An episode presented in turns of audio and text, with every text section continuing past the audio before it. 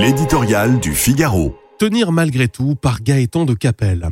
Si la politique est bien, comme on le prétend, un art tout d'exécution, Emmanuel Macron et son gouvernement ont curieusement engagé la bataille des retraites. Remporter le grand combat du quinquennat supposerait une communication impeccable et une stratégie limpide. Or, avant même d'arriver dans le dur du débat parlementaire, la réforme présente d'inquiétants défauts de fabrication.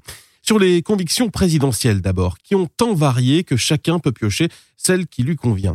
Parti de l'idée que rien ne justifiait une mesure d'âge, le chef de l'État s'est fait le promoteur d'une réforme systémique, la fameuse retraite par points, puis seulement paramétrique avant de devenir l'avocat du départ à 65 ans. Il fut ensuite expliqué à une opinion fort peu réceptive que ce chantier était indispensable pour en financer d'autres comme l'éducation ou la santé, avant de jurer que pas un euro économisé sur les retraites n'irait ailleurs on a déjà mieux préparé le terrain avant d'engager le fer.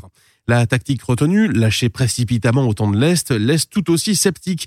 Les opposants n'ont pas eu besoin de déployer la première banderole que la digue des 65 ans cédait déjà. Depuis, les concessions s'accumulent et l'addition se corse au point de remettre en question l'équilibre financier de départ, sans parler des ficelles constitutionnelles utilisées pour faciliter l'adoption du texte qui crée un aléa juridique considérable.